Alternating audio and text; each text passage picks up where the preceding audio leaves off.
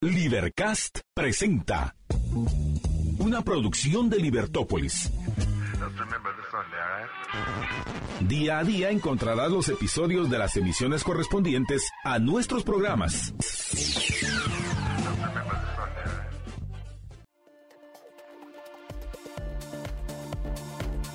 Buenas tardes, estimados amigos. Bienvenidos a la emisión del mediodía de Libertópolis. Es para mí, Marta Yolanda Díaz Durán, un gran gusto darles la bienvenida junto con Jorge Jacobs. George, buenas tardes. Buenas tardes, Marta Yolanda, y buenas tardes a todos los radioescuchas y a todos nuestros conciudadanos en Libertópolis. Hoy, ¿qué tenemos para ustedes, apreciables amigos? Muchas, muchas, muchas noticias. Por supuesto que vamos a abordar el tema de las elecciones, que es esta discusión de quién fue la primera que se inscribió, qué barbaridad, yo quiero la esquina superior izquierda, yo la quiero también, pero yo fui la primera, no tú fuiste la segunda, la, la, la, la. la. ¿Qué es toda esta discusión? ¿Cuántos han llevado ya los partidos políticos la solicitud para inscribir a sus candidatos? ¿Cuántos fueron proclamados durante este fin de semana? En fin, vamos a tener por supuesto, un segmento en el, en el, cual vamos a conversar con ustedes acerca de estas elecciones que, vaya, hemos decidido nosotros en Libertópolis, además de hacer una cobertura que va a ser la mejor que usted va a encontrar en el mercado de las noticias, la información, los análisis apreciables, amigos, va a ser, van a ser unas elecciones que para nosotros van a ser alegres. ¿Por qué? Porque al fin es, se empieza a generar una dinámica y una emoción que llama la atención independientemente de la frustración, porque sabemos que existe esa frustración entre los eh, ciudadanos guatemaltecos de que parece que no es más de lo mismo, sino es peor de lo mismo lo que nos vamos encontrando entre esos más de cuatro mil eh, cargos estatales que vamos a elegir en estas elecciones generales. Bueno, usted no va a hacer elección por cuatro mil, pero son aproximadamente ese el, el número de, de puestos que están en juego. Por supuesto, esto va a representar alrededor de, yo ahorita perdí la cuenta, 40 mil, 50 mil personas que van a disfrutar, entre otras cosas, del privilegio del antejuicio. Según en el Tribunal Supremo Electoral, podría llegar hasta 80 mil candidatos. ¡Qué horror! Son, ya van por 29 partidos. Obviamente horror. no todos los partidos tienen candidatos para todas las municipalidades o para todas las diputaciones, pero, eh, pero entre entre cuento y cuento resultan más probablemente alrededor de unos 80 mil candidatos. También hoy, apreciables amigos, más adelante vamos a, a profundizar en, la ponerlos al día, mantenerlos actualizados en lo que respecta al tema de las elecciones en nuestro programa. También hoy los vamos a actualizar en lo que respecta al C19, C19, el segmento del COVID, donde les vamos a compartir los datos más recientes nacionales e internacionales. Un segmento que por lo que veo va a ser breve, porque ya ni siquiera en la reunión del World Economic Forum en Davos le pusieron mayor atención al COVID-19, lo que en mi opinión es el, el anuncio de que este año no van a tener ya excusas los señores de la Organización Mundial de la Salud para seguir manteniendo al C19, al C19 como una pandemia, sino reconocerlo como lo que ya es un mal endémico. A la una y cuarto vamos a hacer un enlace telefónico con, por cierto, mi invitado hoy en la emisión vespertina de Libertópolis, Luis Pedro Álvarez.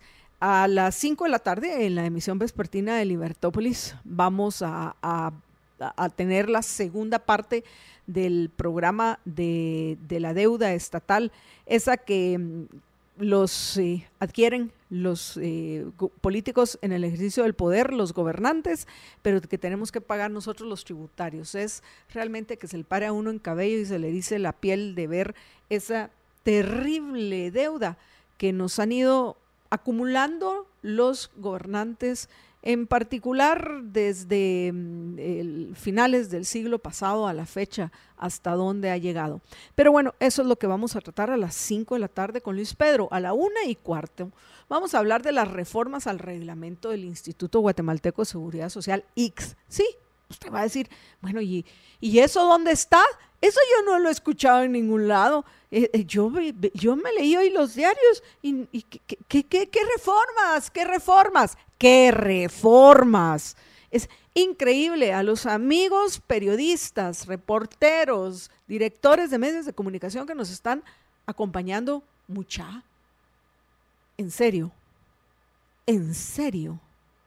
¿Ya se dieron cuenta lo que aprobaron con esta, eh, e, esta recientes reformas al reglamento del Instituto Guatemalteco de Seguridad Social? Las consecuencias que va a tener para la verdadera pequeña, pequeña, pequeñísima empresa que tiene menos de tres empleados, el aumento de los costos y lo que va a representar para un nuevo obstáculo para aquellos que tienen la meta de que más personas pasen a formar parte de la economía formal. Es que es increíble y sobre todo ese autoritarismo de parte de los directores del Instituto Guatemalteco de Seguridad Social de cargar a, la pequeña empresa, la verdadera, al empresario con poco capital, pero que está dando puestos de trabajo. Uno, dos, tres, no importa, pero son puestos de trabajo que hoy lo carga con un incremento con estas modificaciones al reglamento de las cuales vamos a hablar. Nosotros aquí los va a escuchar, sí, aquí en Libertópolis al mediodía, porque no lo he escuchado en ningún otro lado que, que nos parece terrible. Y ese abuso del poder que vemos por todos lados, increíble. Ahora también, también los del Ix. Qué horror. En fin, y luego, apreciables amigos, a las dos menos cuarto, por supuesto, nuestro catedrático invitado en la Libercátedra, el juez Ricardo Rojas, con el capítulo 3 de eh, su más reciente obra de no ficción, la inflación como un delito. En este capítulo 3 vamos a hablar acerca de la evolución de la moneda y la intervención estatal. La evolución de la moneda y la intervención estatal. Buenísimo, me parece interesantísimo. Yo soy la primera de, todos los que estamos aquí interesada en escuchar lo que nos eh, va a contar eh, Ricardo Rojas, que por cierto ya está de regreso en Guatemala en estas fechas. Vamos a ver cuándo lo tenemos otra vez en directo acá en los estudios de Libertópolis. Pero bueno, eh, que Ricardo nos cuente acerca de, esto, la evolución de la moneda, algo que por cierto todos aquellos que estamos en el mundo de, las criptos, de, Bitcoin, de Ethereum, de, del blockchain, de la búsqueda de una verdadera libertad financiera y monetaria. Es importante, en particular esta primera parte, la evolución de la, de la moneda, cómo ha evolucionado y qué podemos a partir de esa evolución pronosticar para los próximos años y si alguna vez van a ser las criptos verdaderamente la que nos puedan dar esa libertad financiera a, las personas en todo el mundo. En fin, vean qué programazo el que tenemos para ustedes. En algún momento, claro que vamos a, reconocer a los liberamigos que están compartiendo nuestros programas, aquellos que, nos acompañan. Vamos a compartir algunos de los comentarios de los oyentes, aquellos que nos acompañan desde la 102.1 FM, 102.1 FM, por favor a ustedes también los queremos escuchar. Y han visto que ahora pues les hemos ido poniendo más atención porque es la atención que merecen todos nuestros oyentes. Así que si usted también quiere que se escuche su voz usted que nos está escuchando en la 102.1 FM, lo único que tienen que hacer es mandarnos un WhatsApp o un Telegram, un WhatsApp o un Telegram al 45 85 42 80, 45 85 42 80. Y por supuesto que vamos a leer los comentarios que nos estén enviando los oyentes a, las redes en las cuales eh, transmitimos con video, como es eh, YouTube, Facebook, Twitter, en libertopolis.com, en nuestra casa, vía Twitch. Por supuesto que también vamos a, mencionarlos a, a, los que nos acompañan. Luis Marroquín, por cierto, estoy en YouTube. Quiero ver cuántos likes. Solo un like llevamos. ¿Qué es eso? ¿Qué es eso? Por favor, nuestros amigos en YouTube, apóyennos a que nos dé el espacio YouTube para llegar a más personas. Luis Marroquín, saludos, feliz tarde, sigan con la batalla. ¿Qué tal, Luis, si decimos sigamos con la batalla y nos unimos todos para poderla ganar? Pero gracias por los saludos, también gracias a todo el cariño que nos manda Ingrid Janet Alfaro vía, eh, vía YouTube y por supuesto, sé que ya hay varios libre amigos que están compartiendo nuestro programa en, em, en, Facebook. Vamos a ir a una breve pausa para que podamos disfrutar de nuestros gelatos. Hoy como es lunes, pues nuestros gelatos son de cafés para que estemos bien despiertos, ¿correcto, George? Jorge va a disfrutar su, su eh, gelato de café y yo el mío capuchino, por favor, con stevia. Así es, porque hay que cuidar la linda, la, la línea.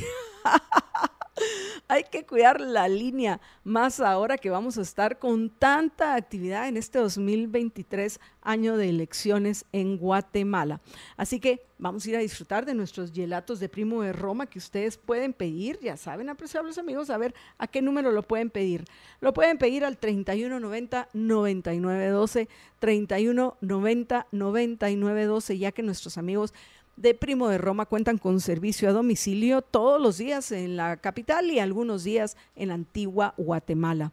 También, si desean, aprovechen este lindo día. ¿Qué, qué, lindo día tenemos hoy los guatemaltecos, que por cierto dicen los señores del Incibumen, Jorge, que va a entrar un eh, frente frío en las próximas horas. Vamos a ver si es cierto, porque ya aquí ahorita nosotros estamos disfrutando, pero del frío del aire con condición, como le llama María Dolores al aire acondicionado. Así que vaya a disfrutar y vaya, visite a nuestros amigos de Primo de Roma en sus tiendas en Pradera Concepción, en Fontavela, en Picoteo, Miraflores.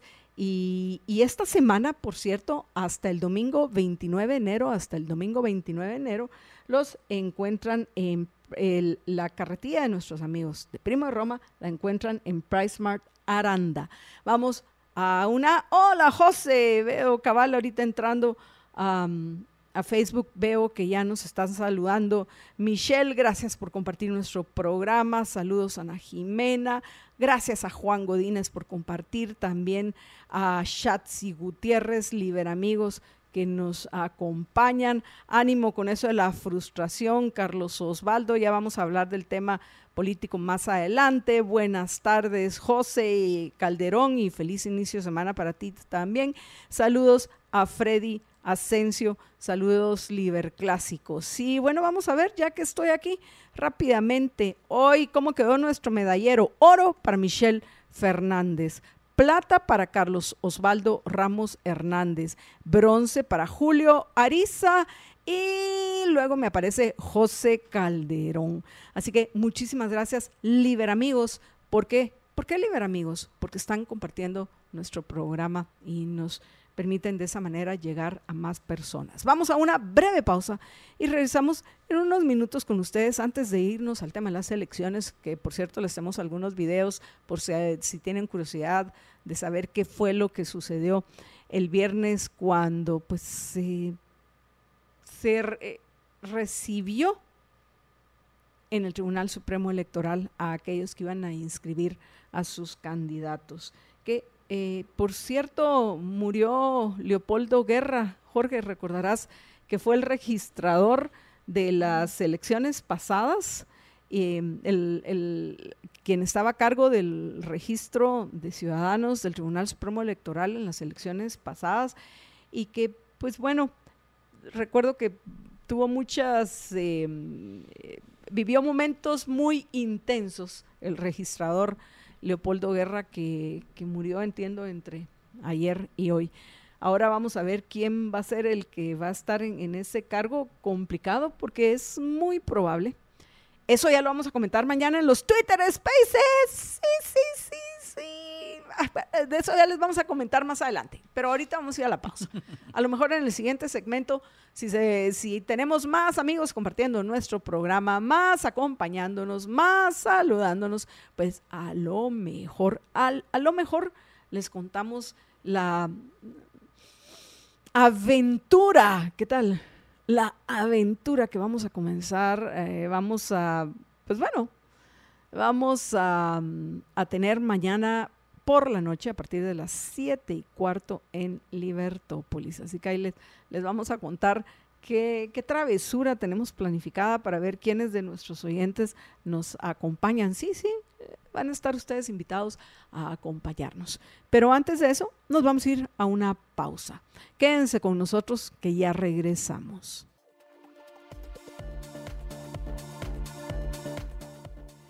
Estamos de regreso en la emisión del Mediodía Libertópolis, apreciables amigos, y pues bueno, rápidamente vamos a ir a, nuestro, a nuestra actualización semanal del COVID-19, que como bien saben, una vez no, no se ha declarado lo que consideramos que ya es un mal endémico, el COVID-19, es una especie de espada de Damocles sobre nuestra cabeza, así que es importante que estemos informados acerca de lo que esté sucediendo. Así que le vamos a dedicar unos minutos de este programa con muchísima alfa, con mucha información para ustedes en Libertópolis al mediodía.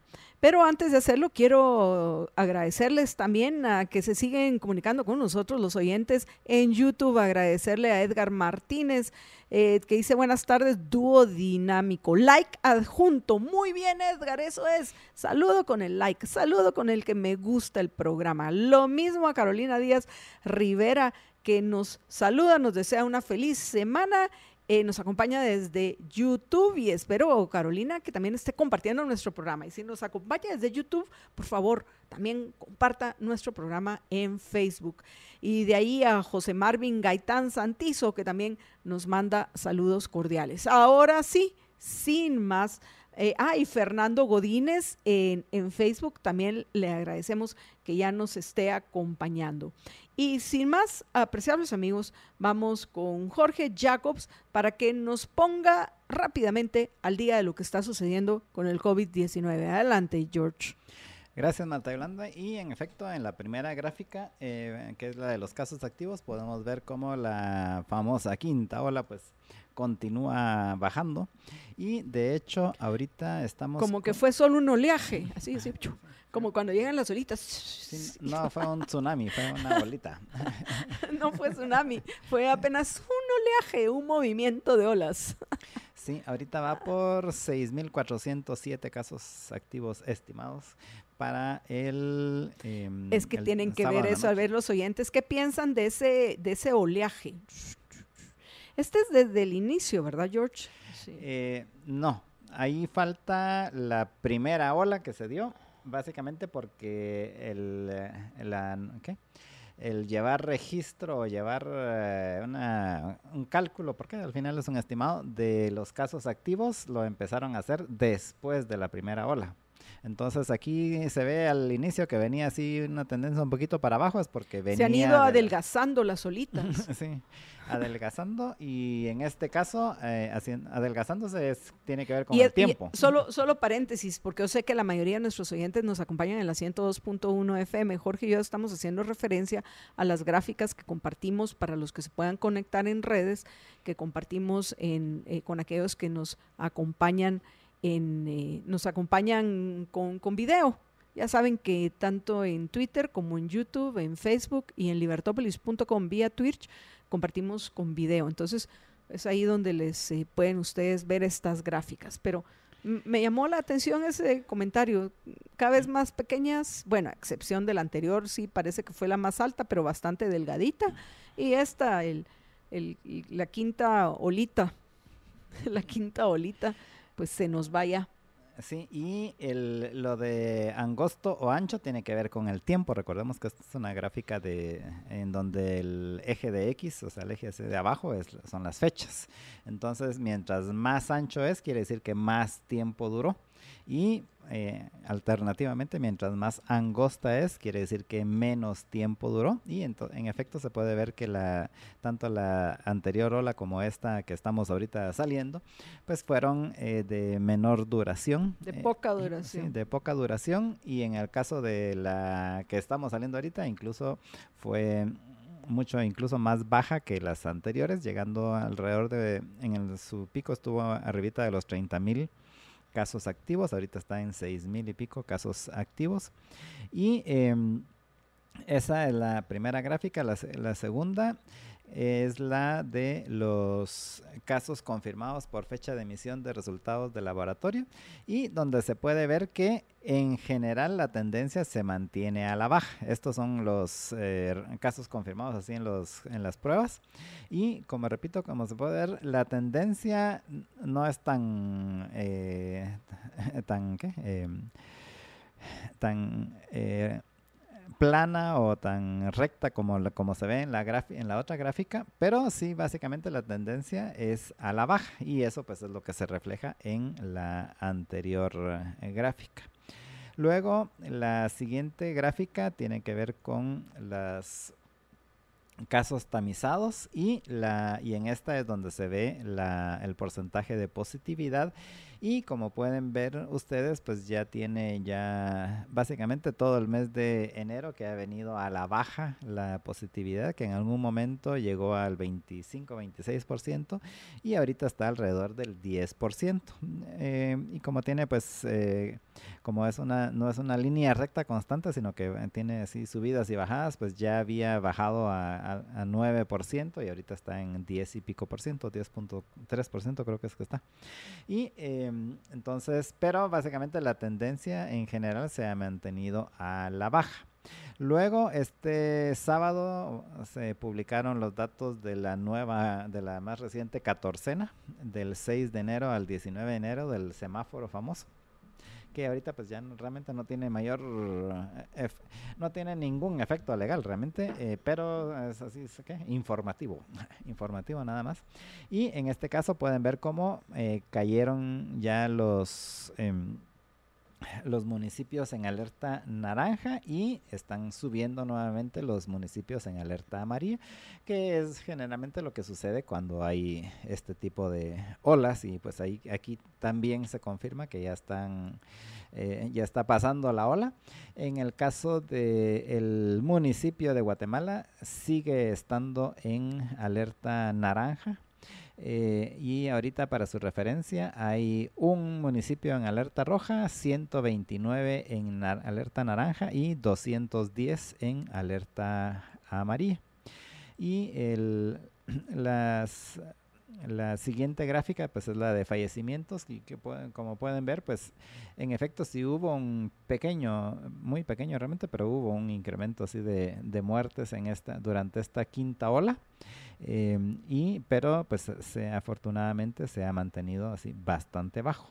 Y por último, la gráfica de la vacunación, como pueden ver, eh, luego de que entraron los, los dos cargamentos que entraron de vacunas en diciembre, eh, hubo un, y adicionalmente presumo que con la, con la quinta ola, pues hubo un repunte ahí, un pequeño repunte para ser exactos, de, de la cantidad de gente que se ha ido a vacunar, pero eh, vieron que subió, y ya viene, ya viene para abajo nuevamente.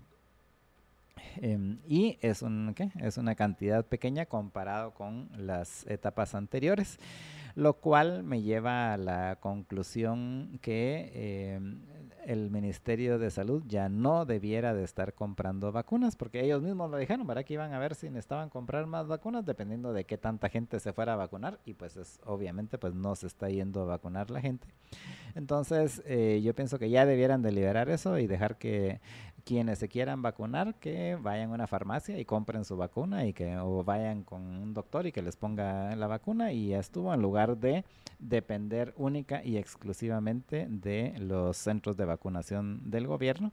Y, eh, y que esos recursos que probablemente nuevamente se van a desperdiciar algunos porque las, las vacunas pues tienen un cierto tiempo de vida y si la gente no se está vacunando pero eh, llegaron bastantes vacunas, pues probablemente algunas de esas irán a vencer sin utilizarse. Que al final, pues básicamente em, lo mejor es de que se se haga de manera privada y solo las personas que realmente no lo puedan pagar, pues entonces que, utilicen el sistema público y que se hagan en los centros de salud. No hay que tener centros ya de vacunación ni nada por el estilo. Y bueno, ahí llego con el informito de... La nota más importante hoy en lo que respecta al tema del COVID, Jorge, digo hoy en un periodo más amplio, en lo que ya va de este año, no es tanto los con, el número de contagios, pues porque esos se han reducido, sino el principal problema, y, yo espero que esto lo podamos abordar próximamente eh, con, con, el doctor Jacobo Sabaj, si es que nos lo permite YouTube, que es eh, que el principal problema que hay hoy son de las personas con secuelas por el COVID-19.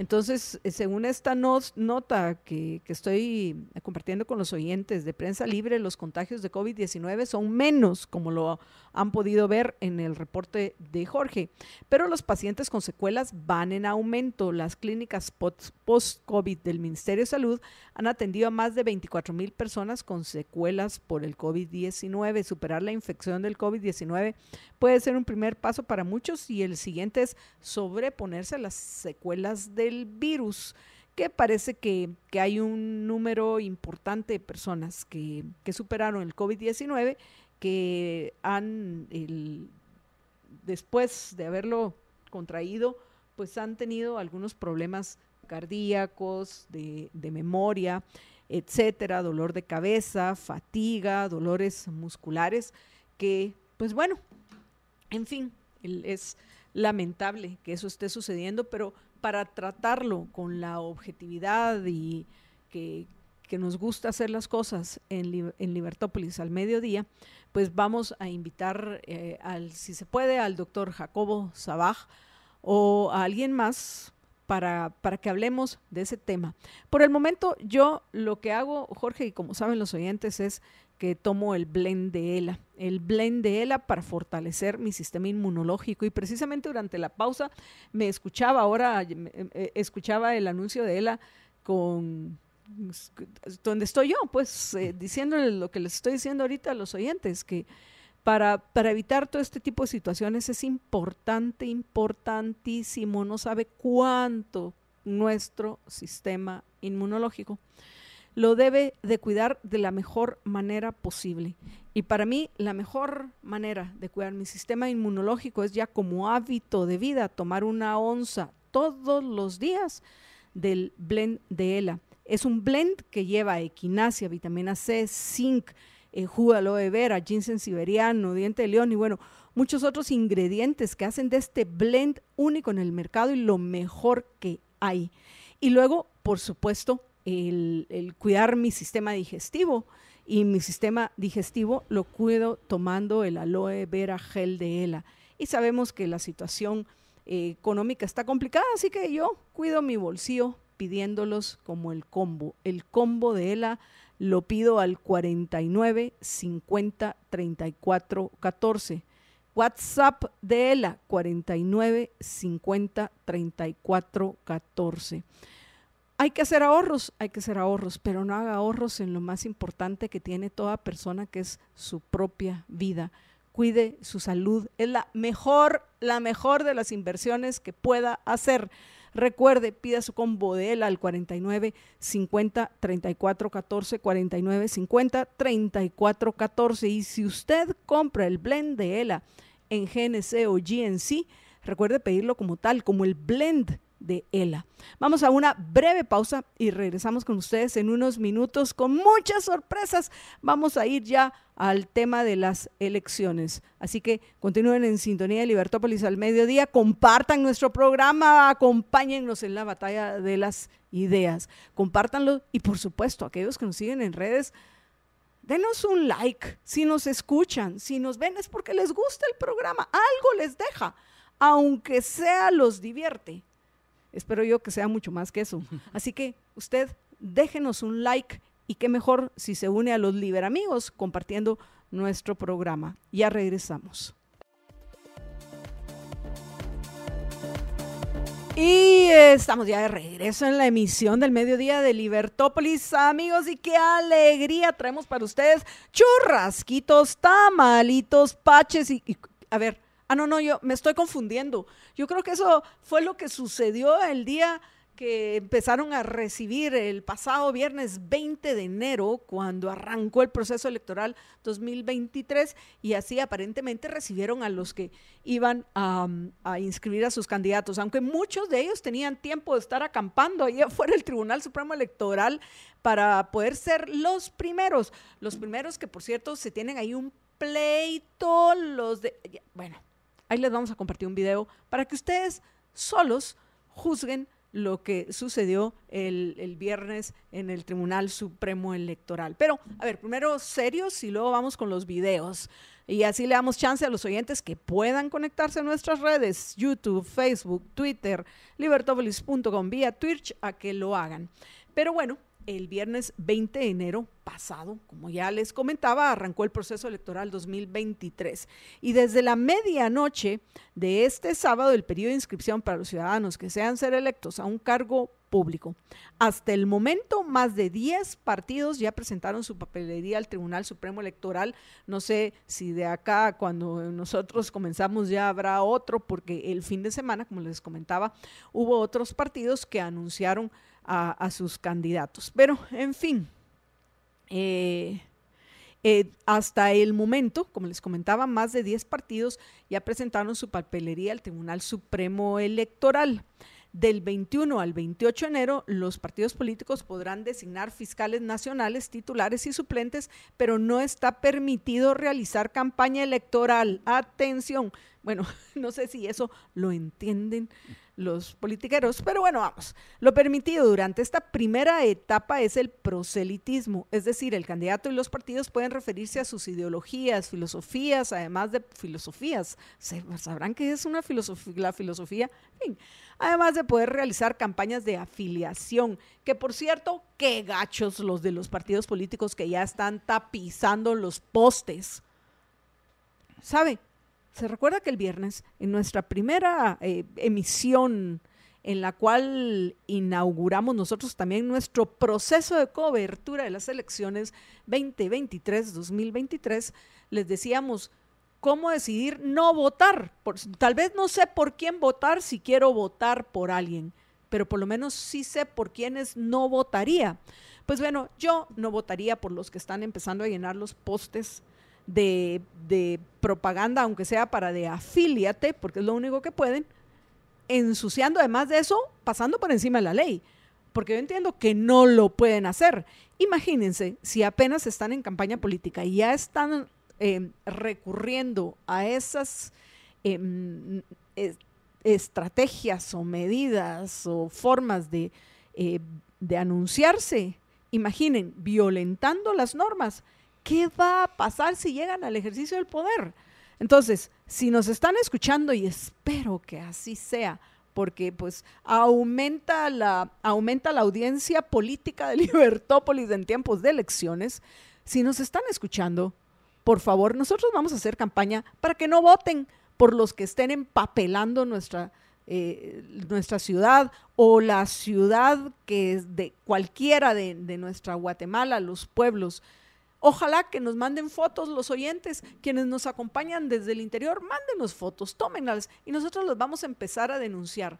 Porque yo puedo hablar por lo que, veo en este caso en particular y es cómo ya están poniendo eh, publicidad en los postes, que según recuerdo está prohibido.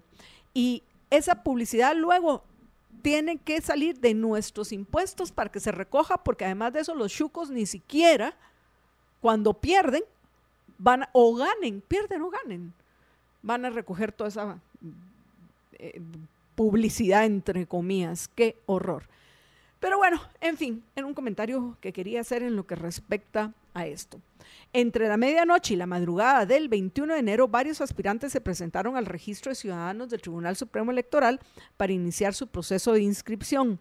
Seguidores de diferentes partidos también se hicieron presentes con cohetes, bubucelas y comida. Las organizaciones festejaron la inscripción del candidato. Entonces, primero vamos a la parte, mm, a la parte alegre, que es esa recepción. Tenemos ya el video de de los eh, churrasquitos, los chuchitos, tamalitos. Ya estamos listos, ¿sí? Va, vamos, vamos a compartir. Este sí tiene audio, entonces vamos a dejarlo con el audio original. Así que mm, igual nos van a dejar el micrófono por cualquier cosa, pero no escucho yo. Ah, no, no, no. No, mejor no. Mejor no nos dejan el micrófono. Mejor dejemos el sonido del, de ambiente para los oyentes, que por cierto, este es un video que eh, fue publicado en el diario La Hora. Bueno, vamos.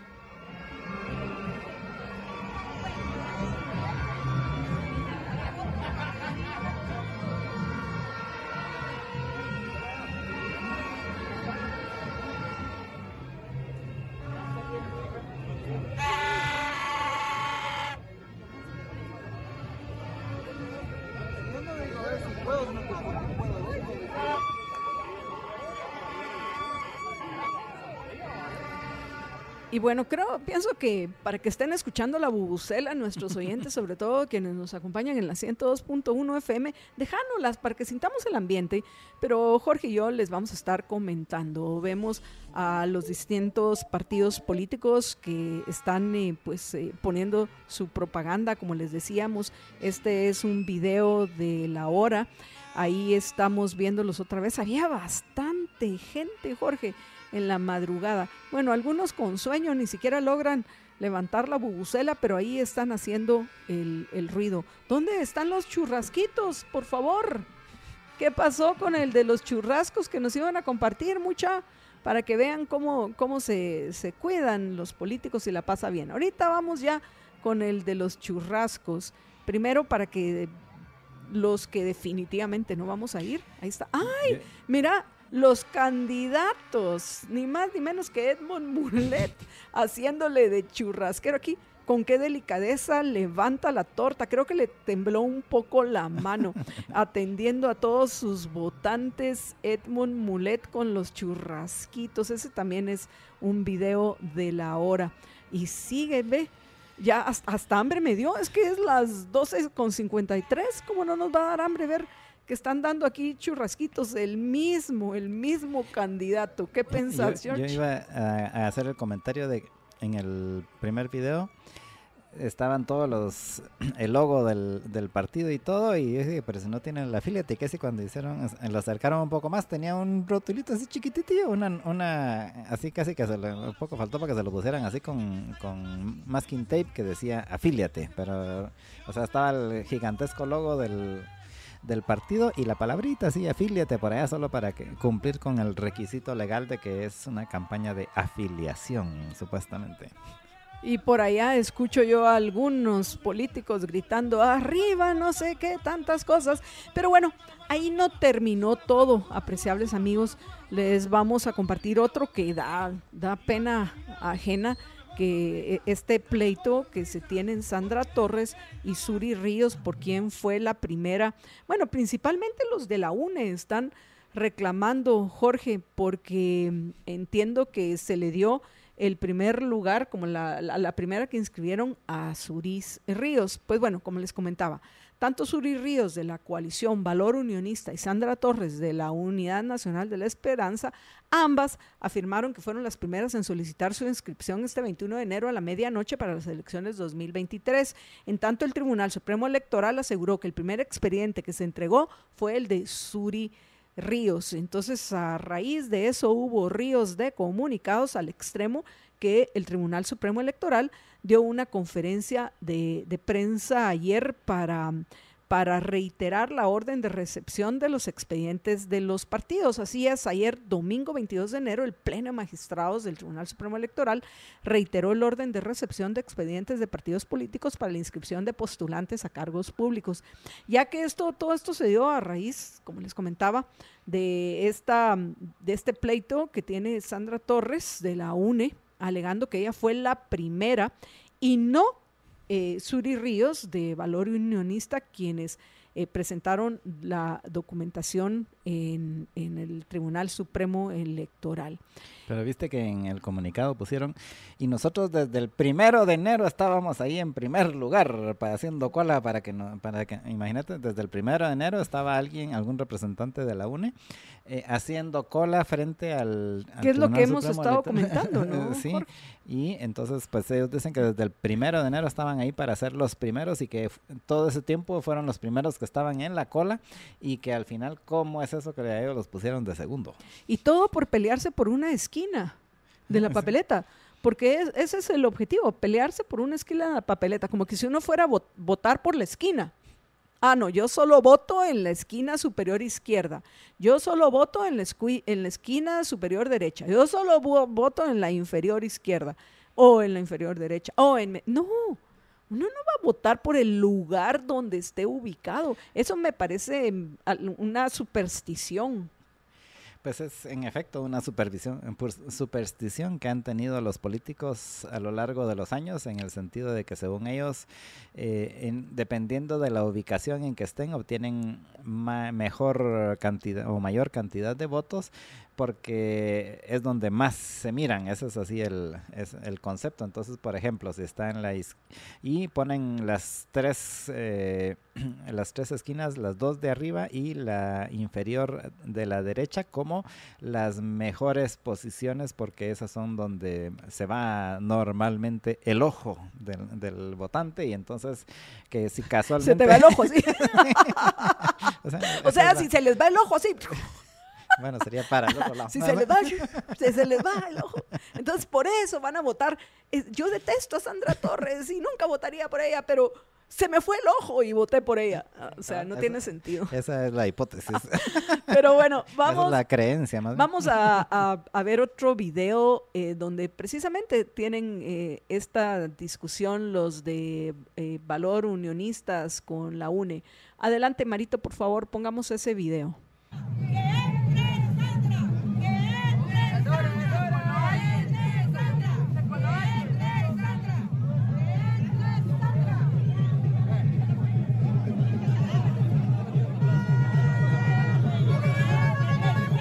Qué montón de gente. Qué montón de gente están viendo los oyentes. Bueno, pero esto pareciera que entre Sandra a dónde? ya lo sé, que entre. Déjenla pasar, pero si quieren que entre mucha, miren, hay mucha gente, quítense si quieren que pase. Qué divertido esto. Digo, a ver, yo sé que es una cosa muy seria, pero les ofrecimos que vamos a tratar dentro de todo este contexto que sean unas alegres elecciones. Pero yo, eh, yo, yo esperaba en este video que me anunció Marito, iba a ver a las candidatas alegando, pero aquí no, dice Marito que me tranquilice, que hay más, aún hay más, aún hay más. Bueno, pero Marito, este es el mismo, el mismo de que pase Sandra, a ver, ponernos el otro, porque este ya, este ya nos está aburriendo hasta Jorge y a mí. Tú lo que quieres ver son cuentazos. ¿no? no, yo lo que quiero ver es un poco más de emoción. Vamos a ver qué fue, ya que Jorge, ni tú ni yo, ni fuimos a ver qué pasó el sábado a medianoche, ni si, o en la madrugada, ni lo hubiéramos hecho, aunque pudiéramos, eh, consideramos que es más importante dormir a esas horas que ir acá. Si queremos eh, e, entender lo que se vivió. Imagínate el extremo de que se estén peleando por un, la esquina de la papeleta. Marito, ¿cómo vamos? ¿Ya lo tenés? Eso es todo. No, este Marito, él me ofreció él me ofreció que iba a haber eh, a haber sangre, sudor y lágrimas y yo no vi ni sangre, ni sudor, ni lágrimas. Es que es eh, el, adjetivo que faltaba, era, había una amontonazón de gente. Lo que sí es que les podemos comentar a, los oyentes es que ya eh, Miguel Martínez confirmó que no va a correr como diputado por el partido Vamos, que me parece extraño. ¿Cuáles serán los planes de Miguel Martínez? yo hasta que no llegue el 27 de marzo no, no, no, no le creo. Pero eso fue lo que él declaró. Son políticos, recuerdo. Que vamos a ver, tenemos algunas declaraciones también de, de los candidatos, ¿sí? Ah, para que nos riamos un poco, pongamos las de las de Roberto Arzú, por favor. A la gran, porque me hacen tan fuerte el mi té de, de jengibre, qué barbaridad. Sí, pero al final básicamente hay que recordar que todos ellos son políticos y entonces podrán decir todo lo que quieran, pero hasta que no se cierre el, el, día de las inscripciones sabremos quiénes se inscribieron y quiénes no se inscribieron, porque si a eso vamos hasta el mismo Baltizón dijo, yo no tengo impedimentos para inscribirme, para ser candidato, pero no lo voy a hacer porque ahorita voy a pelear la batalla jurídica para recuperar mis activos. Ahorita me interesa más el pisto y ya luego voy a ver cómo hago para llegar al ejercicio del poder, ¿sí? Sí, pero según él no tiene ningún impedimento para inscribirse. O sea que si hasta eso dijo, hasta, Manuel Valdezón dijo eso estando en, en arresto domiciliario, imagínense los demás. Saludos a Linda Nicole, que vemos que también ya nos acompaña en, ya nos acompaña en, eh, en YouTube. Y también vemos a varios de nuestros oyentes en Facebook. Vamos a ver con quienes no hemos saludado. También nos acompañan ya Carol Piedrasanta, Rodrigo Lacayo, Rocío Quiroa Rabanales, Edgar Barrios, Selvin eh, Arias, eh, también eh, Brian Roblero, también nos acompaña Lupita Román, eh, Claudia Mexicanos de Orellana, en fin, haciendo algunos comentarios, Gerardo de la Riva, acerca de, lo que ya nosotros hemos eh, mencionado. Emma eh, Virginia Llanes Grajera, creo que muchos están de acuerdo con el hecho de que no debemos permitir que primero están violentando la ley. Mandémosles el mensaje de que, miren, muchachas, si ensucian, no vamos a votar por ustedes. Y y, pues bueno, pienso que ese es un, mensaje importante que debemos de, de, plantear. Veo que varios de nuestros oyentes nos preguntan acerca de los planes de trabajo de los candidatos. Pues nosotros dentro de los planes que tenemos para esta cobertura 2023, sí va a incluir conseguir los planes de, de los candidatos y entrevistar a algunos de estos que no todos, no solo no pienso que nos va a dar tiempo, si no, no nos interesa entrevistar a todos. Estoy segura que todos van a tener un espacio en algún lado. Nosotros eh, vamos eh, a entrevistar no solo candidatos a, la presidencia, sino también candidatos a alcalde, candidatos a diputados.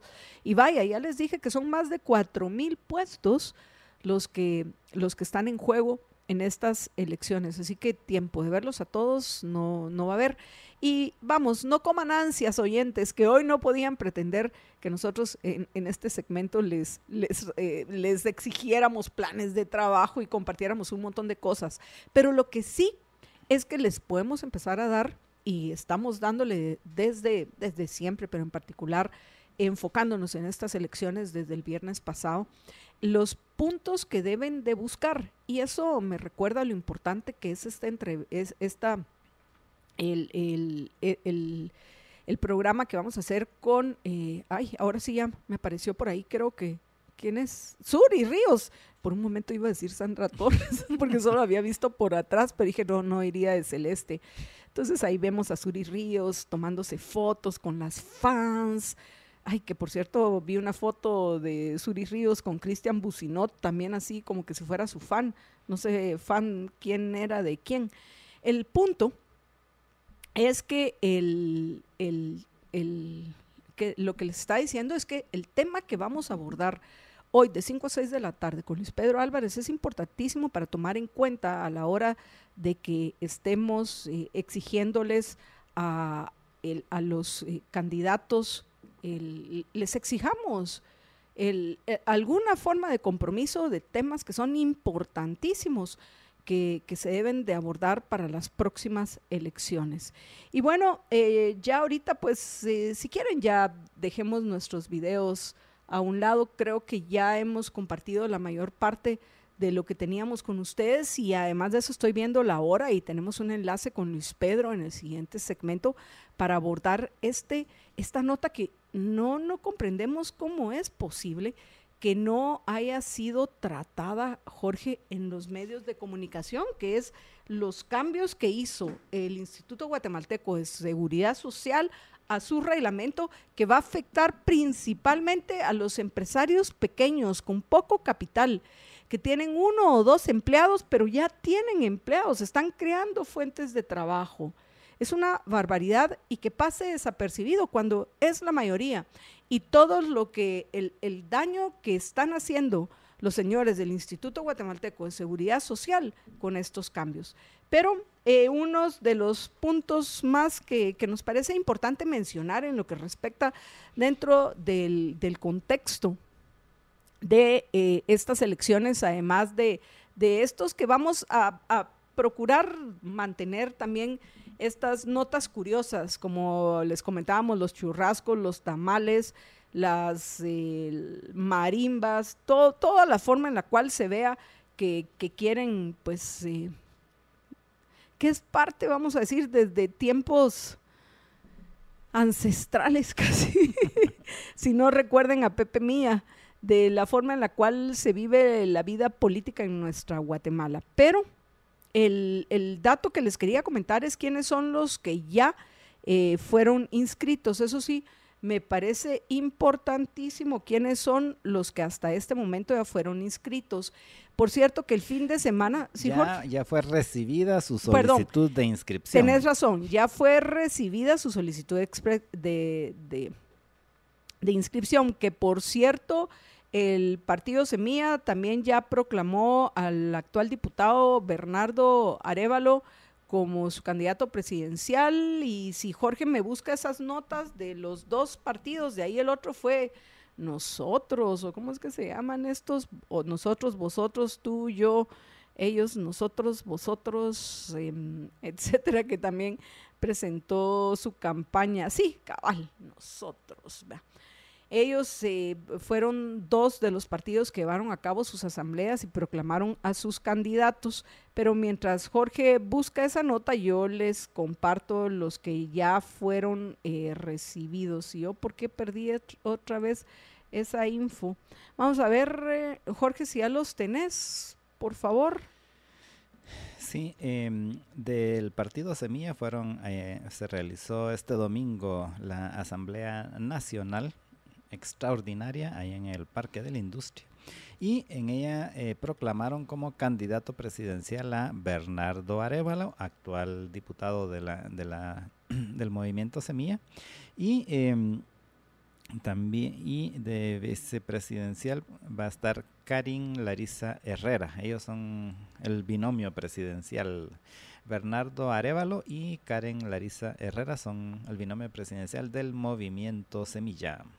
Y del partido Nosotros em, va a ser em, Rudy Guzmán, es el candidato a presidente y Diego González, que actualmente es diputado del partido, vamos, va a ser el candidato a la vicepresidencia.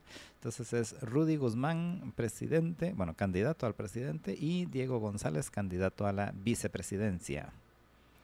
Y bueno, yo no sé qué hice, pero perdí la, perdí la, donde tenía la información de los, de los que ya están. Jorge, no sé si tú lo, lo puedes ver. Perdí la información de cuáles son los que ya entregaron su papelería para ser inscritos. Vamos a ver, y estoy, voy a buscarles que son tantas las cosas que tenemos aquí a la mano que por cierto, eh, mientras Jorge busca el detalle de quiénes son estos partidos, yo les voy a adelantar de cuáles van a ser las ciudades donde se van a colocar mesas electorales. Eh, se van a colocar mesas electorales en Los Ángeles, en San Francisco y en San Diego, todo esto en California, en Houston y Dallas en Texas, en Miami y Orlando en Florida, en Atlanta, Georgia, en Raleigh, en Carolina del Norte, en Charlotte, en Carolina del Sur, en Arlington, Virginia, en Queens, eh, Nueva York, en Trenton, New Jersey, en Chicago, Illinois y en Henderson, que es en Nevada. esos son eh, los lugares para aquellos que nos acompañan desde otros países o tienen familiares en el extranjero, son los lugares desde los cuales pues van a poder votar los guatemaltecos, son donde van a haber mesas. ¿Ya tenés esa información, George? Eh, tengo información de algunos de los... A ver, comentémosles cuáles eh, son los que tenemos a los oyentes. Eh, Valor Unionista con sus candidatos presidenciales Suri Ríos y vicepresidencial Héctor Adolfo Cifuentes. La UNE con Sandra Torres y Romeo Estuardo Guerra Lemus. luego el Partido Azul con los candidatos Isaac Farchi y Mauricio Saldaña. Eh, luego el partido Cabal con Edmond Mulet y Max Santa Cruz. Eh, luego el partido em, todos con Ricardo Sagastume y Moy González eh, como candidatos. Luego también el partido Vamos por una Guatemala diferente con Manuel Conde y Luis Salazar. Y también el Eso lo vamos, George, con todo y refrán. Pero no, es que así se llama el partido. Vamos por una Guatemala diferente. Sí, una muy Guatemala bien diferente nos dejó Vamos de, de Yamatei. A ver, George. Em, luego el Perdón que se me trabó aquí la computadora. Luego también eh, del Partido Humanista, Rudio Lexán Mérida y Rubén Rosales. Y del Partido Republicano, Rafael Espada y Arturo Herrad, eh,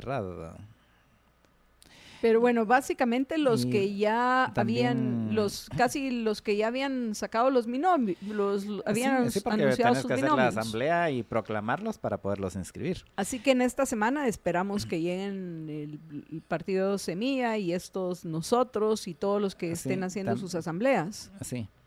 que no eh, les importaba mucho el lugar que, que tuvieran, no iban a pelear la esquina inferior derecha, esa es la que se están peleando. Sí, con, quedar inscritos suficiente, Porque resulta que a uno se le va el ojo. Luego también eh, presentaron su papelería ya Roberto Arzú y David Pineda de Podemos y Telma Cabrera y Jordán Rodas Andrade del Movimiento para la Liberación de los Pueblos. Y entiendo que hoy ya presentó su papelería los del partido PIN. Eh, que son el señor este Luis Lam, creo que se llama. Eh, si mal no estoy, hicieron su asamblea el, domingo pasado, el fin de semana pasado, no, es, no ayer y antier, sino hace una semana. Y entonces presentaron ellos su, su, expediente, el partido PIN con, es, Partido de Integración Nacional, se llama, o PIN, y sus candidatos son Luis Lam y Otto Marroquín.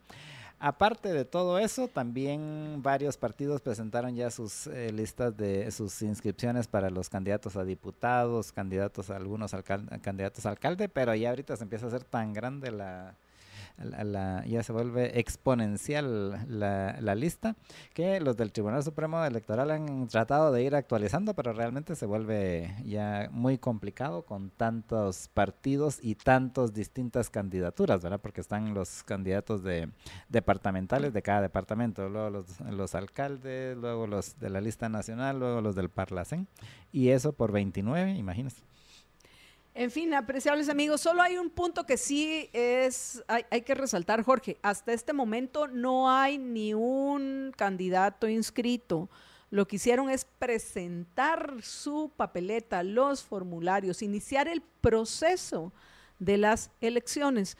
Y, pero, y ya después de que analicen y revisen toda la papelería y la información que presentaron en el registro de ciudadanos del Tribunal Supremo Electoral, van a determinar si los inscriben o no a los candidatos que hayan presentado su papelería. Entonces, repito, hasta este momento no hay ni uno escrito, inscrito. Lo único que han hecho es presentar papelería. Y bueno, apreciables amigos, vamos a ir a una breve pausa y cuando regresemos le vamos a dar la bienvenida vía telefónica a Luis Pedro Álvarez. Quédense con nosotros.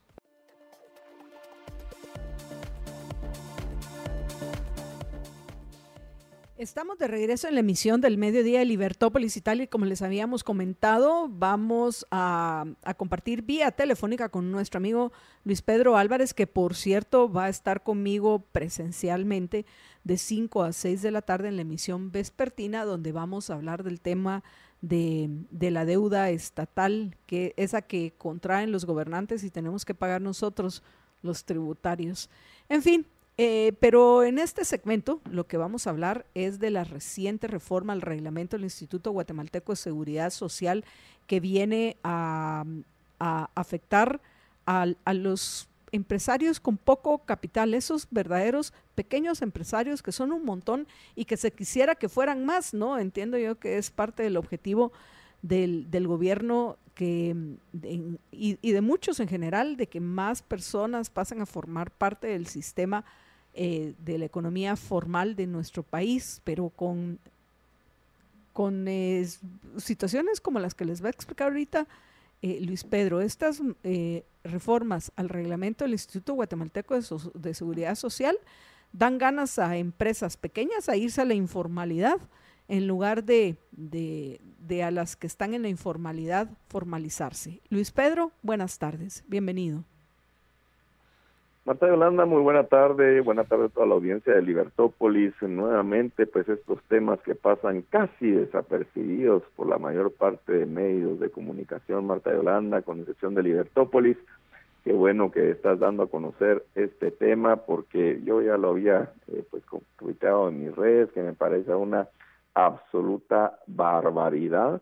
Esto para que dimensionen un poquito la importancia y, la envergadura que tiene, esto implica para los patronos que no están afiliados al régimen de seguridad social en Guatemala. En Guatemala existe obligación para todo patrono que tenga tres, hoy por hoy, ahora ya no, con esta reforma ya no, pero había, digamos, obligación para todos los patronos que tuvieran tres o más empleados de inscribirse al, Instituto Guatemalteco de Seguridad Social.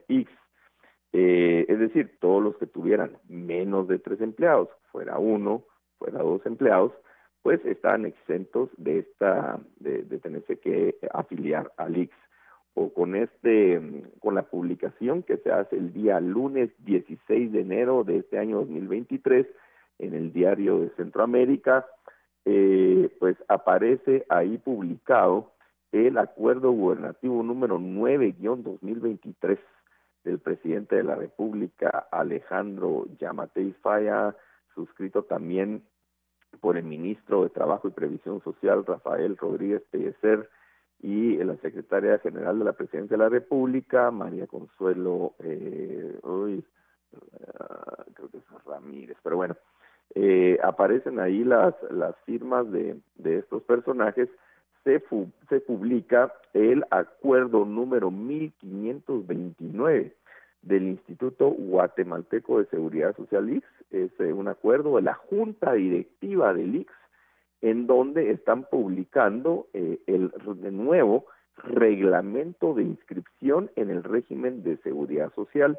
Este reglamento de inscripción en el régimen de seguridad social X había sufrido pues varias modificaciones, pero en esta oportunidad básicamente se está sustituyendo, hay una, hay una derogatoria completa y se publica un nuevo reglamento de inscripción al régimen de seguridad social.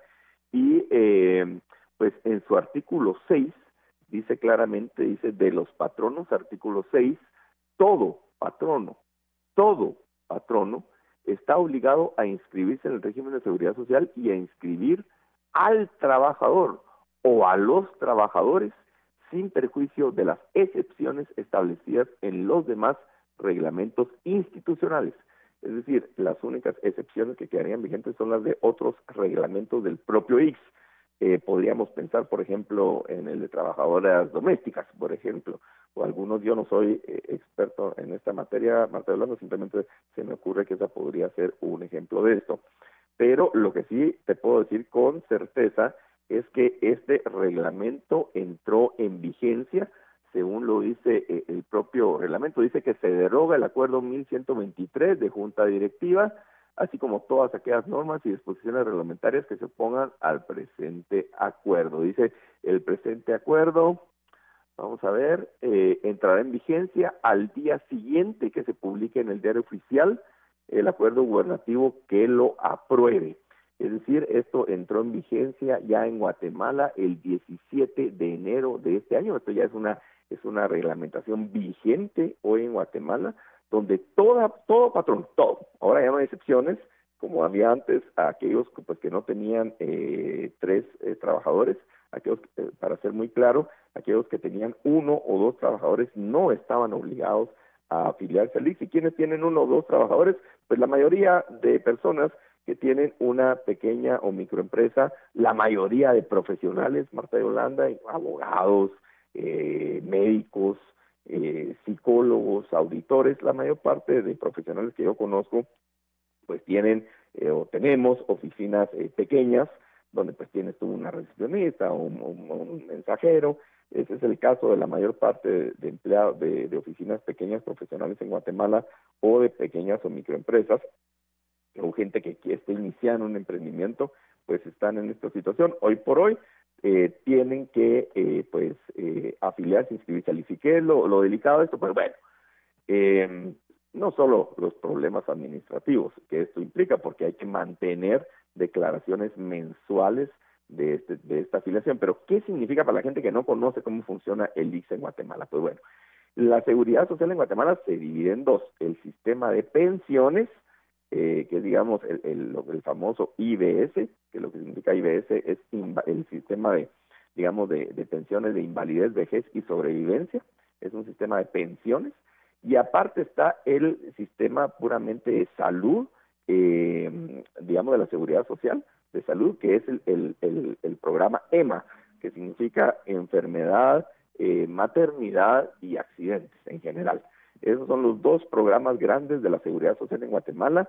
La mayor parte de países del mundo esto lo tienen separado eh, digamos, en lo que son las pensiones se manejan independientemente de lo que es puramente lo médico, la seguridad social. Realmente no tienen absolutamente nada de, de, relación una con otra. Uno es un sistema de pensiones donde, bueno, la gente ahorra eh, para su vejez y para tener un, un ahorro para la vejez.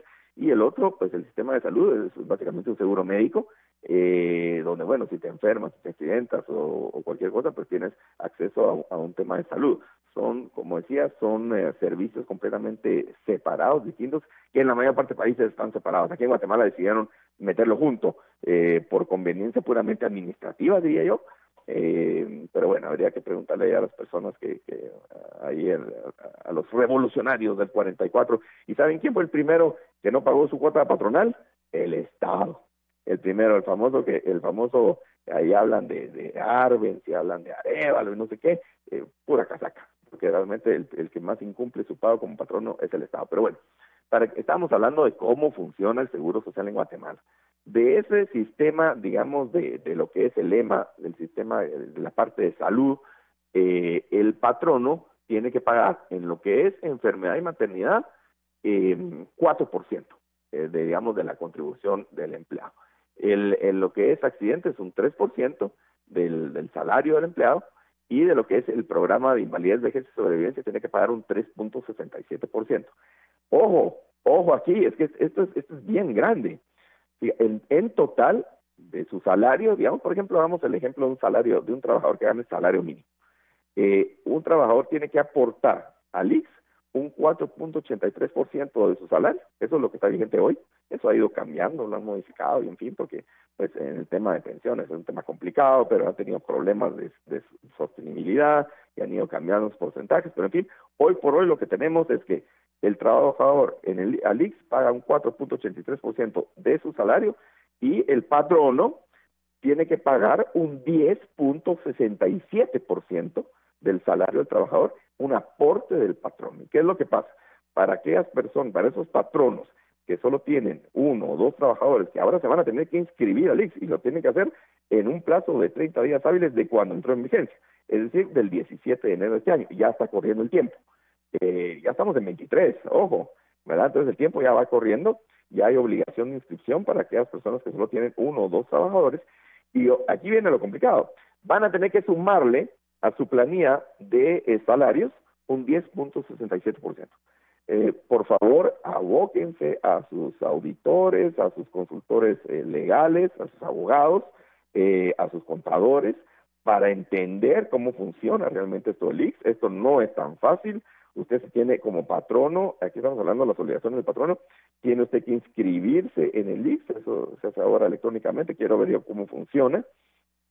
Y eh, pues bueno, el patrón tiene que retenerle al trabajador su aporte de 4.83%, es decir, la parte que paga el trabajador de su salario, la tiene que retener el patrono y tiene que pagarle al IX no solo la parte que le retuvo al, al trabajador, sino un 10.67% de su salario. Es un aporte nuevo que va a tener que desembolsar el patrón. Imagínate el golpe al pequeño empresario, al, al, profesional en Guatemala hoy, que nos da el gobierno de Guatemala, nos eh, recibe el año y el ministro de Trabajo nos reciben el año con eh, un aumento del salario mínimo del 7% y ahora una obligación de inscripción en Seguro Social con un aumento eh, de la planilla del 10.67%.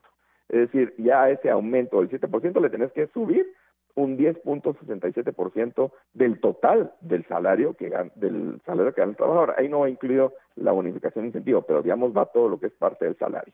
Así que, Marta Yolanda, esto es un golpe muy, muy fuerte a, la, micro y pequeña empresa, micro y pequeño emprendedor en Guatemala y al sector de profesionales. A mí me asombra el silencio que ha habido de parte de las agrupaciones del sector privado, eh, o de los colegios profesionales. Es increíble que el silencio que había en esto. Hay un representante de CACIF en, en el ISPRE, no sé, que pues, tal vez representa a los empresarios grandes, que pues para ellos, ellos ya están afiliados al IX, no hay ningún problema, no hay ningún cambio, eh, pero para todo aquel micro y pequeño empresario, para todo profesional, que la mayor parte de profesionales tienen entre uno y dos trabajadores, pues esto sí es un golpe sumamente duro.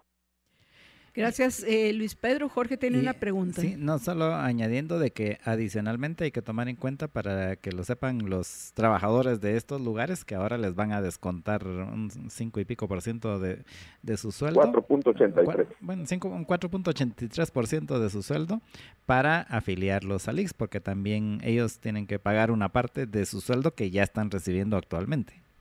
Correcto, hay una deducción ahí como mencioné y ojo, vamos a ver también, este, me imagino esto va a venir a ayudar a, en los temas de pensiones. Seguramente ellos estarán contando con este nuevo aporte para darle sostenibilidad al sistema que estaba completamente colapsado. Eh, pero yo ya quiero ver el, el, pésimo servicio que presta el IX en temas de salud, eh, la presión, la nueva presión que va a tener de la cantidad de personas que teóricamente pues, están obligadas a, inscribirse y a darles el servicio de, de, enfermedad, maternidad y, y accidente. Esa presión eh, de gasto va a ser y, de personas que tienen que atender. Y ya quiero ver yo cómo responde la institución ante esto. Y por otro lado, como bien decía Marta Yolanda al inicio de la entrevista, esto definitivamente es un incentivo a la informalidad y un incentivo a que algunas personas pues van a tener, van a empezar a simular. No es lo correcto, pero seguramente habrán personas que van a empezar nuevamente con los temas de facturaciones, empleados y, y esto definitivamente es un incentivo a la informalidad, que de hecho la informalidad de Guatemala es de las más altas de América Latina, eh, cerca del 80% de la actividad económica se da en, en, mayormente en, en la informalidad. Eh, Luis Pedro, gracias por acompañarnos. Eh, tenemos que ir a la pausa, pero antes de hacerlo quisiera que invitaras a los oyentes para dos cosas. Primero, para el seminario de la Liga de los Liberhéroes de las contradicciones del derecho penal y luego para nuestro programa a las 5 de la tarde. Claro que sí, Marta muchas gracias nuevamente eh, por el espacio, los invito cordialmente, estamos ya por terminar el seminario del libro Las contradicciones del derecho penal del juez federal argentino, juez penal de lo penal federal argentino, eh, Ricardo Manuel Rojas, un libro excepcional, un aporte a, aquellos que pues defendemos las ideas de la libertad y creemos en el liberalismo clásico, pues esta es una visión muy liberal, muy objetiva eh, sobre lo que debería ser el derecho penal. Eh, completamente disruptivo a, a, lo que tradicionalmente se enseña en las facultades positivistas de lo que es o debería ser el derecho penal. Hoy estamos ya en sus eh, pues fases finales, hemos eh, tenido pues un par de meses ya eh, de, conversatorio excepcional con todos los participantes, ahí sí que para, para los miembros de, de los Liberhéroes eh, Plus, que están pues y VIP que están ya ya son miembros de, de, de, pues de, este, de este importante grupo de personas que creen y apoyan las ideas de la libertad. Por el otro lado, hoy a las 5 de la tarde vamos a estar con Marta Yolanda y vamos a, continuar, probablemente terminemos el tema de la importancia que significa entender eh, lo, lo, perjudicial que es la deuda pública, cómo esto nos afecta a cada uno de nosotros y cómo está integrada la deuda pública en Guatemala eh, y cuánto realmente eh, nos toca pagar a cada uno de los ciudadanos y cuál es la realidad de la deuda pública en Guatemala, que se nos pinta de parte de los políticos y gobernantes que Guatemala no está endeudada y que podemos pagar cómodamente nuestra deuda. Eso no es así y es parte de lo que veremos con Marta Yolanda Díaz Durán hoy a las 5 de la tarde en Libertópolis. Luis Pedro, gracias por, por acompañarnos y pues bueno, te veo a las 5 de la tarde. Buenas tardes, Marta Yolanda Jorge, audiencia, hasta luego. Adiós. Y antes de irnos a la pausa, una breve nota tecnológica, apreciables amigos, vamos a anunciar qué es la siguiente actividad que tenemos dentro del contexto de la cobertura eh, para estas elecciones 2023. Si nos vamos a aventurar a hacer un Twitter Spaces, así es, Twitter Spaces en Libertópolis, o sea, en arroba Libertópolis en Twitter, mañana a partir de las 7 y cuarto de, de la noche. George. Así es, vamos a tener un Twitter Spaces donde vamos a hablar acerca de la incertidumbre al elegir a nuevos gobernantes y con esto arrancamos el, bueno, después de realmente arrancamos el viernes la campaña de Libervoto 2023 y eh, pues con esta es la siguiente actividad que vamos a hacer, un Twitter Spaces para poder participar, lo que tienen que hacer es ir a la cuenta de Libertópolis en Twitter, es arroba Libertópolis. Ahí está ya publicado el link para que ustedes puedan participar. Lo en cualquier momento pueden darle clic al link y les, Twitter les permite la opción de dejarlo grabado para que les avise de que ya va a empezar el, mañana a las 7 y cuarto de la, de la noche y para que ustedes puedan participar en esta nueva modalidad. Vamos a una breve pausa y regresamos con ustedes a eh, una breve nota tecnológica. Quédense con nosotros. Bueno, y en la nota tecnológica de hoy les voy a hablar acerca de una nueva herramienta que a mí me parece genial, que eh, es de una empresa alemana que se llama DeepL. Esto es D-E-E-P-L. Para quienes no lo conocen, DeepL es una aplicación de traducción de inteligencia, que utiliza inteligencia artificial. Y eh, yo la vengo usando desde hace ya meses y realmente es muy, muy buena, es de lo mejor que, he logrado encontrar.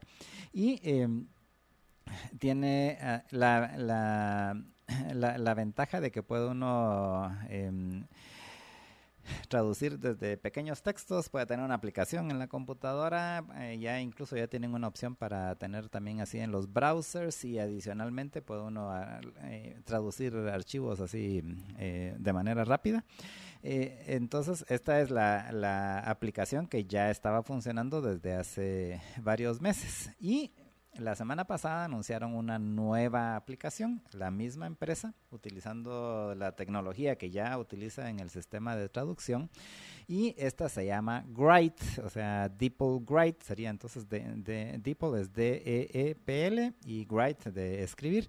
Y esta aplicación lo que busca es eh, mejorar la, la, el estilo de escritura de las personas. Entonces uno le mete textos, ahorita entiendo que solo en inglés, pero que ya va a estar en los demás eh, o en muchos más idiomas eh, poco a poco. Y eh, con esto él lo que hace es revisar la gramática, grabar la, revisar la puntuación y eh, ofrecer sugerencias para que, los textos tengan mejor claridad utilizando la misma tecnología que ya han probado en, el, en la aplicación de traducción. Y de hecho ellos también eh, le dan la opción de cambiar el tono de, la, de, la, de lo que uno está escribiendo. Y adicionalmente, para más adelante, ellos están eh, ofreciendo de que también va a poder uno cambiar el tipo de escritura en el sentido de si es algo profesional o si es algo familiar y, y adaptarlo a ese tipo de, de escritura. Entonces, la aplicación se llama Write y eh, se puede usar eh, se puede usar de manera gratuita em, con algunas limitaciones. Y eh, también ellos tanto en la aplicación DeepL como imagino que en Write también van a tener también una aplicación pagada. Sin embargo pues eso van haciéndolo de país en país y, los guatemaltecos todavía no podemos pagar. O sea que hay que utilizar a puro tubo la aplicación gratuita. Pero yo les invito a que lo prueben. Repito la parte de traducción se llama DeepL y la nueva aplicación que es para gramática y la, el estilo de escritura se llama Grite, que sería en este caso DeepL Grite. Esta, las imágenes que vemos pues son de, de, la empresa DeepL y esta es la nota tecnológica que llega a ustedes gracias al patrocinio de Tigo. Como les mencionaba, este eh, importantísimo capítulo 3 de su libro, más reciente libro de no ficción, La inflación como delito, donde va a hablar de la evolución de la moneda y la intervención estatal. En 15 minutos que va a durar la Liber Cátedra, usted va a aprender un montón. Así que como Jorge y yo, espero que ustedes también acompañen a Ricardo Rojas en, en la Liber Cátedra de hoy. Estoy eh, de regreso, pues les recuerdo, los espero a las 5 de la tarde en la emisión vespertina de Libertópolis. Cuídense muchísimo, que una sola vida tienen, recuerden, y sean felices, muy, pero muy felices.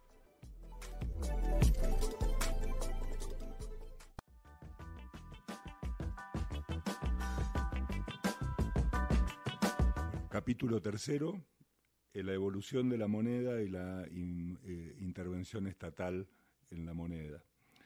Eh, vimos eh, en el capítulo anterior cómo es que la moneda surge en el mundo, cómo surge como una forma espontánea de imaginación de, los de ciertos empresarios que se dan cuenta que encontrar un medio de intercambio es importante para facilitar el comercio. El trueque era muy engorroso, ciertos bienes ayudaban, así nace eh, espontáneamente la moneda, nadie la creó, eh, y lo que se fue usando como moneda con el tiempo fue cambiando, hasta llegar, como vimos, a los metales preciosos, el oro y la plata, y fundamentalmente en algún momento el oro, porque también al mismo tiempo el mundo iba creciendo, eh, iba evolucionando y por lo tanto la cantidad de riqueza también iba creciendo en el mundo, y requería de un dinero que fuera acorde para permitir las transacciones cuando ya eh, la cantidad de, intercambios era muy grande, por lo tanto el oro, que tenía un amplio valor por unidad, eh, se perfila como la, moneda por excelencia. Em, ahora bien, eh, andar con oro por la calle era a la vez inseguro y, poco práctico, ¿no? Uno no, eh, podía tener algunas monedas de oro plata o cobre para hacer transacciones menores, pero no podía andar con lingotes de oro en el bolsillo y entonces aparecen eh, los bancos. Los bancos surgen en el mundo como una forma de guardar cantidades de oro eh, y entregar a cambio certificados. en el mundo del derecho se estudian eh, el nacimiento de las letras de cambio, los pagarés y, distintas formas de títulos comerciales, como mecanismos por los cuales alguien tiene oro depositado en un banco y entonces celebra con otros comerciantes una serie de contratos eh, comprometiéndose a entregar eh, el oro en algún momento y, esto lo hace fundamentalmente por motivos de seguridad. Piensen a finales de la Edad Media, en Europa todavía los caminos no eran seguros y por lo tanto uno no podía andar de una ciudad a otra cargando grandes cantidades de oro y lo más práctico era eh, el comerciante de una ciudad le entregaba un documento por el cual se comprometía a entregarle cierta cantidad de oro en otra ciudad.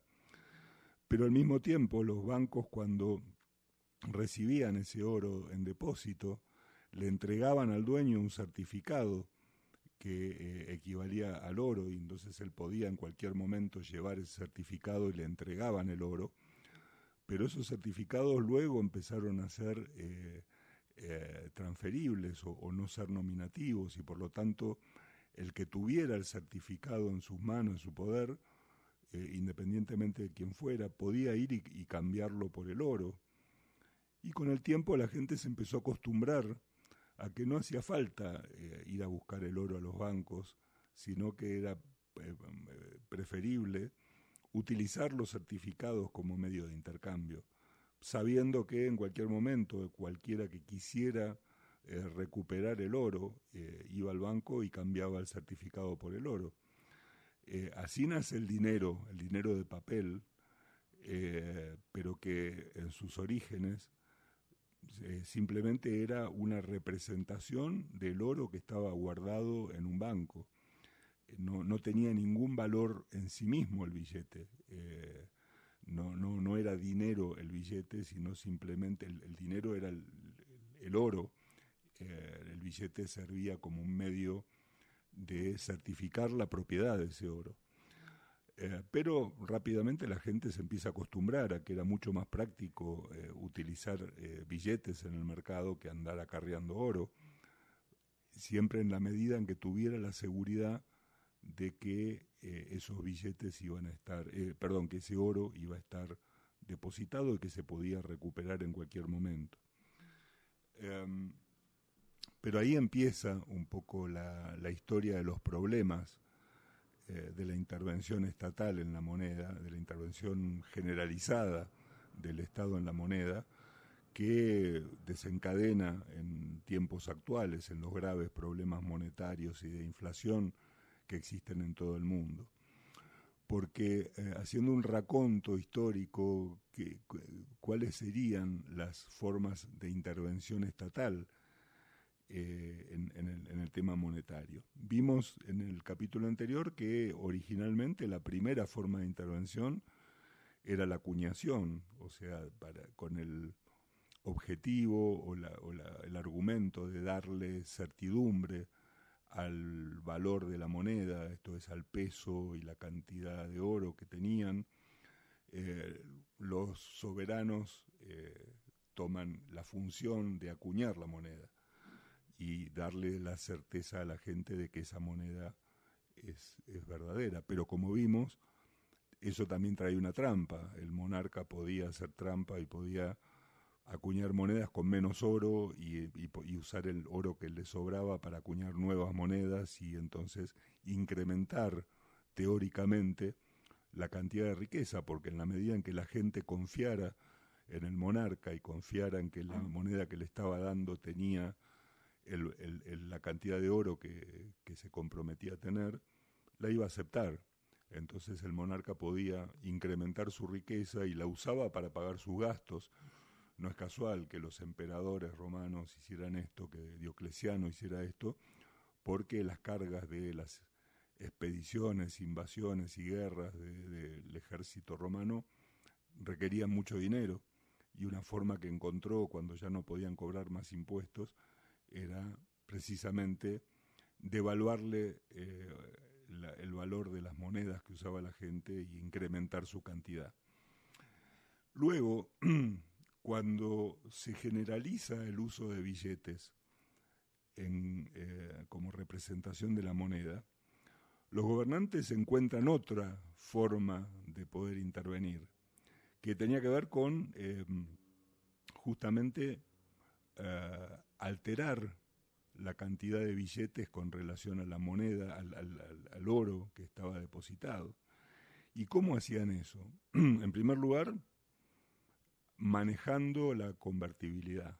Esto fue tal vez el preludio de la desaparición del patrón oro, cuando los gobiernos le dicen a los bancos, miren, ustedes tengan el oro en reserva, eh, por una ley vamos a declarar que los billetes no son convertibles o que la conversión está suspendida por un tiempo, Entonces ustedes no se preocupen, en algún momento van a volver a poder recuperar el oro, pero por ahora, como estamos en una crisis, como estamos en guerra o tenemos un problema grave económico, eh, el oro no lo van a poder retirar.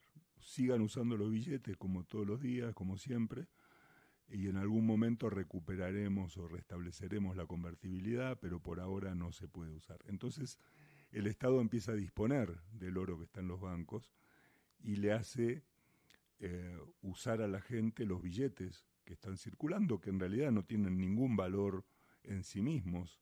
Recuerden, el valor de esos billetes era eh, solamente como representación del oro que estaba depositado en los bancos.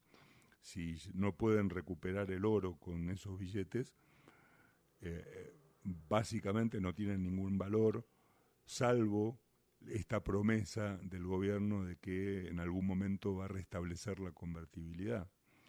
Y, y, a lo largo del tiempo pasó varias veces. Bueno, se suspendía la convertibilidad, el Estado usaba el oro para, para pagar sus guerras y luego restablecían en algún momento la convertibilidad y la gente se fue acostumbrando a que el, dinero en realidad eran estos billetes y no el, oro. Tenían la esperanza de recuperar el oro, pero se acostumbraron a usar los billetes. Pero luego los gobiernos se dieron cuenta de otra cosa más. Eh, eh, yo puedo emitir billetes por encima de los que emitieron los bancos y puedo hacer que la gente eh, use esos billetes del mismo modo que usa los billetes de los bancos que representan el oro. Por lo tanto, puedo empezar a emitir billetes estatales y hacer que la gente los use, así como están usando ahora los otros billetes.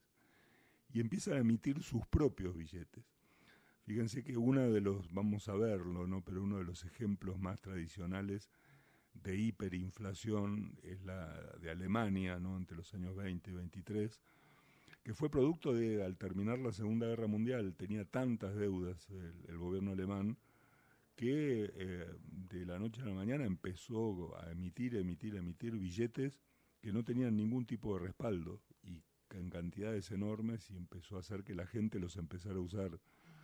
Entonces eh, hubo una idea de los gobernantes de que eh, podían manejar la moneda y podían aprovecharse del poder del monopolio estatal de la legalidad para obligar a la gente a utilizar billetes que cada vez tenían menos respaldo.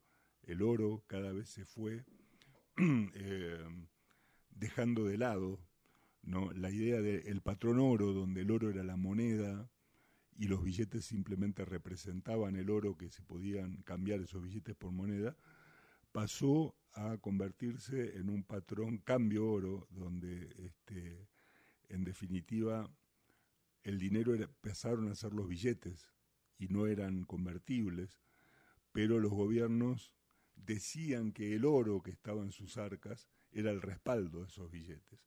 Eh, uno no podía ir con el billete y cambiarlo por el oro, pero la tranquilidad que el Estado les daba era que eh, eh, el gobierno respaldaba esos billetes que circulaban con el oro que tenía en sus arcas, lo cual era muy difícil de comprobar porque uno tenía que tener información sobre la cantidad de billetes emitidos respecto de la cantidad de oro guardado y esa información no siempre se daba y no siempre era veraz, con lo cual poco a poco el oro como moneda fue siendo desplazado por el poder estatal de emitir billetes y obligar a la gente a transar con los billetes que emitía el, Estado. Hasta que en un momento determinado las distintas suspensiones de convertibilidad eh, terminaron con la eliminación total del patonoro. Eh, ya se había terminado el patonoro, pero formalmente eh, en 1972 el gobierno de Estados Unidos eh, declaró directamente terminada toda cualquier forma de convertibilidad y la gente empezó a tener a, utilizar dinero fiat, esto es dinero emitido eh, por el Estado sin ningún respaldo. Ya piensen, el dinero dejó de ser la, em, eh, un bien, un bien con valor de uso, ¿no? como podía ser el oro, pero también como fue el trigo, el cuero, la sal, y empezó a ser un pedazo de papel que no tenía ningún valor de uso más allá que eh, el, de la obligación de su aceptación por parte de las personas. Eh, y entonces, a partir de ese momento, la moneda fue convertida totalmente en un eh, bien manejado, manejado discrecionalmente por los gobiernos, con las consecuencias que vamos a ir viendo en los próximos capítulos, fundamentalmente el de la inflación al que nos vamos acercando.